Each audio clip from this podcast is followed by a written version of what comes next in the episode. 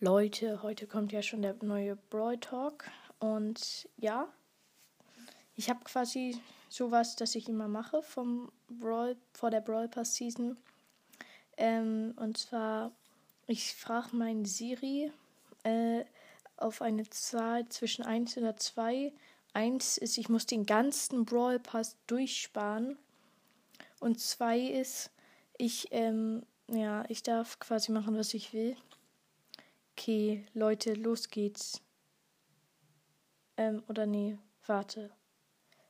Nee, ich mach's jetzt geiler. Ich mach, ich, ich mach's jetzt und also ich beende jetzt diese Aufnahme und dann mache ich gleich noch eine Aufnahme, nachdem ich das gemacht habe. Leute, ich hab's gerade gefragt, also ich hab's gerade gefragt und es ist die 1, Digga. Ich muss den ganzen Brawl Pass durchsparen, bevor ich überhaupt irgendwas abholen kann. Nicht euer Ernst, oder? Also Trophäenfahrt kann ich natürlich immer noch abholen, aber den Brawl Pass und so, also den Brawl Pass muss ich mich komplett fern davon halten, Digga.